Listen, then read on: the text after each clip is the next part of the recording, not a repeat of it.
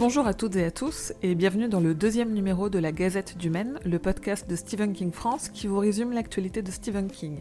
Je suis Émilie et je suis très heureuse de vous emmener avec moi en balade dans le Maine pour vous conter les informations de ces deux dernières semaines.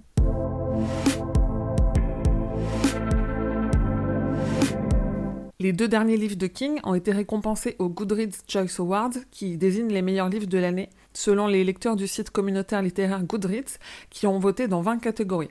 L'Outsider, qui sortira chez nous en janvier prochain, a remporté le prix du meilleur thriller et mystère 2018. Et Elevation, la novella dont on attend toujours une date de publication en France, a été récompensée dans la catégorie horreur. Et en parlant de Elevation, il se trouve que c'est le cinquième e-book le plus vendu en 2018 sur le Play Store France, d'après un bilan de Google.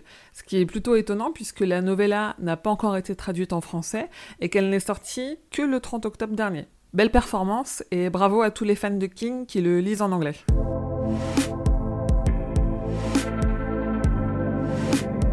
Je vous parlais de l'Outsider il y a deux semaines. Euh, il ne sera publié chez Albin Michel qu'en janvier prochain, mais la chaîne américaine HBO vient de confirmer qu'ils allaient en faire une série de 10 épisodes. Derrière le projet, on retrouve les studios Media Right Capital, Aggregate Films et Temple Hill Entertainment. Euh, Jason Bateman, à qui on doit notamment Ozark sur Netflix, réalisera les deux premiers épisodes et il sera producteur exécutif de toute la série, ou au moins de la première saison parce qu'on ne sait pas encore évidemment s'il y en aura une deuxième.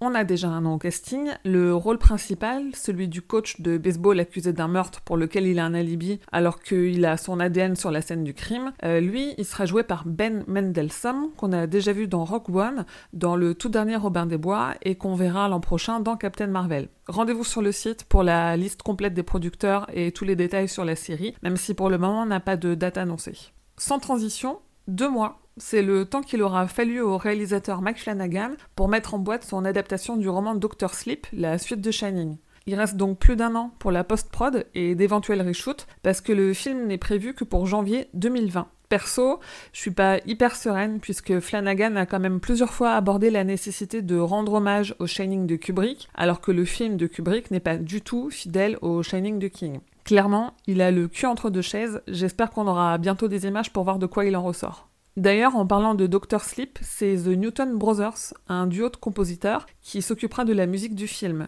Ils ont déjà collaboré sur quasi tous les projets de Flanagan, dont son adaptation de J.C. King, et ils sont habitués au genre, puisqu'on leur doit notamment la musique de The Haunting of Hill House, Ouija, Hush, Oculus.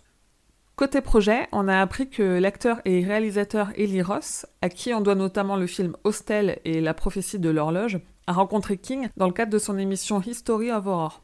Dans une récente interview, il a dit que c'était une des conversations les plus excitantes et amusantes de sa vie, et il a aussi ajouté qu'il aimerait adapter du King, mais que malheureusement les seuls livres qui l'intéressent sont déjà en projet. Enfin, cette semaine, on a appris via son avocat que Stephen King a récupéré les droits de deux de ses nouvelles. Il s'agit de Brume du recueil du même nom et de 1408 qu'on retrouve dans le recueil Tout est fatal. Les droits d'adaptation appartenaient à la Weinstein Company et heureusement, il les a récupérés avant leur faillite, causée par l'affaire Harvey Weinstein.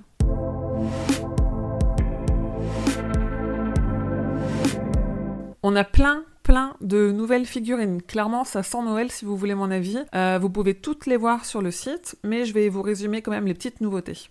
En premier, NECA a encore sorti de nouvelles figurines Gripsou, ça n'en finit plus.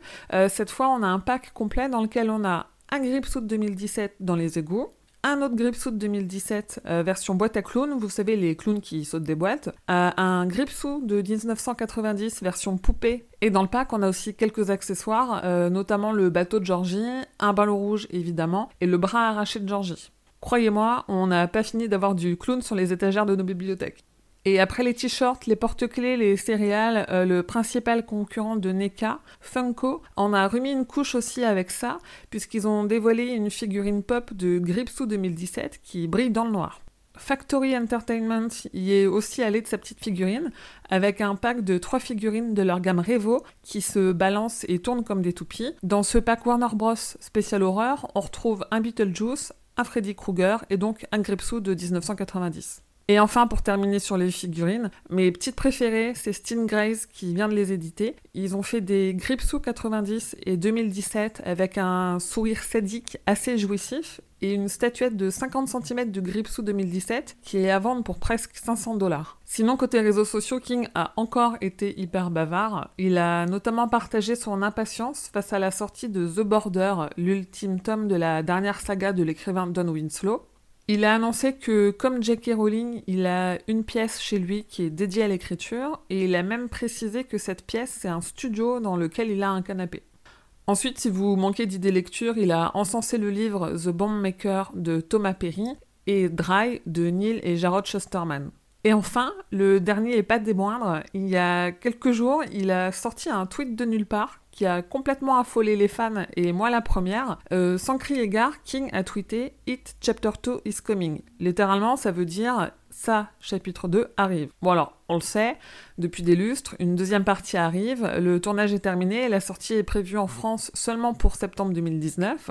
Mais pour que King sorte ça de nulle part, alors que le tournage est terminé et qu'on n'entend plus parler du film parce qu'il est en post-production, c'est forcément que la promo va débuter. À mon avis, il a eu l'occasion de voir des premières images, donc peut-être qu'on va avoir dans les prochaines semaines, ou même voir dans les prochains jours, un teaser ou un petit trailer ou peut-être une affiche, enfin quelque chose se prépare sur ça, chapitre 2, c'est sûr.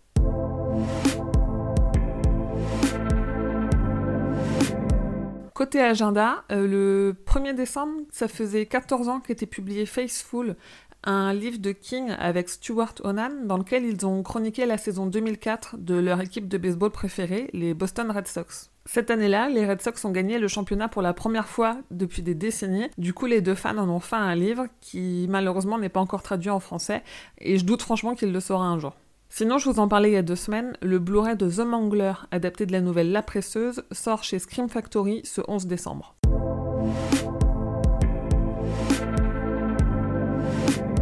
C'est tout pour l'actualité de King. À dans deux semaines pour le prochain numéro. N'hésitez pas à vous abonner pour ne rien manquer. Laissez-moi des étoiles sur iTunes pour m'aider à me développer. N'hésitez pas à me dire ce que vous en avez pensé. Vous pouvez trouver Stephen King France sur Twitter ou sur Facebook pour échanger avec le reste de la communauté. Et rendez-vous sur le site stephenkingfrance.fr dans l'article de cette gazette numéro 2 pour avoir plus de détails sur toutes les infos dont je viens de vous parler. Merci à vous, fidèles auditeurs et auditrices, que vos journées soient longues et vos nuits plaisantes.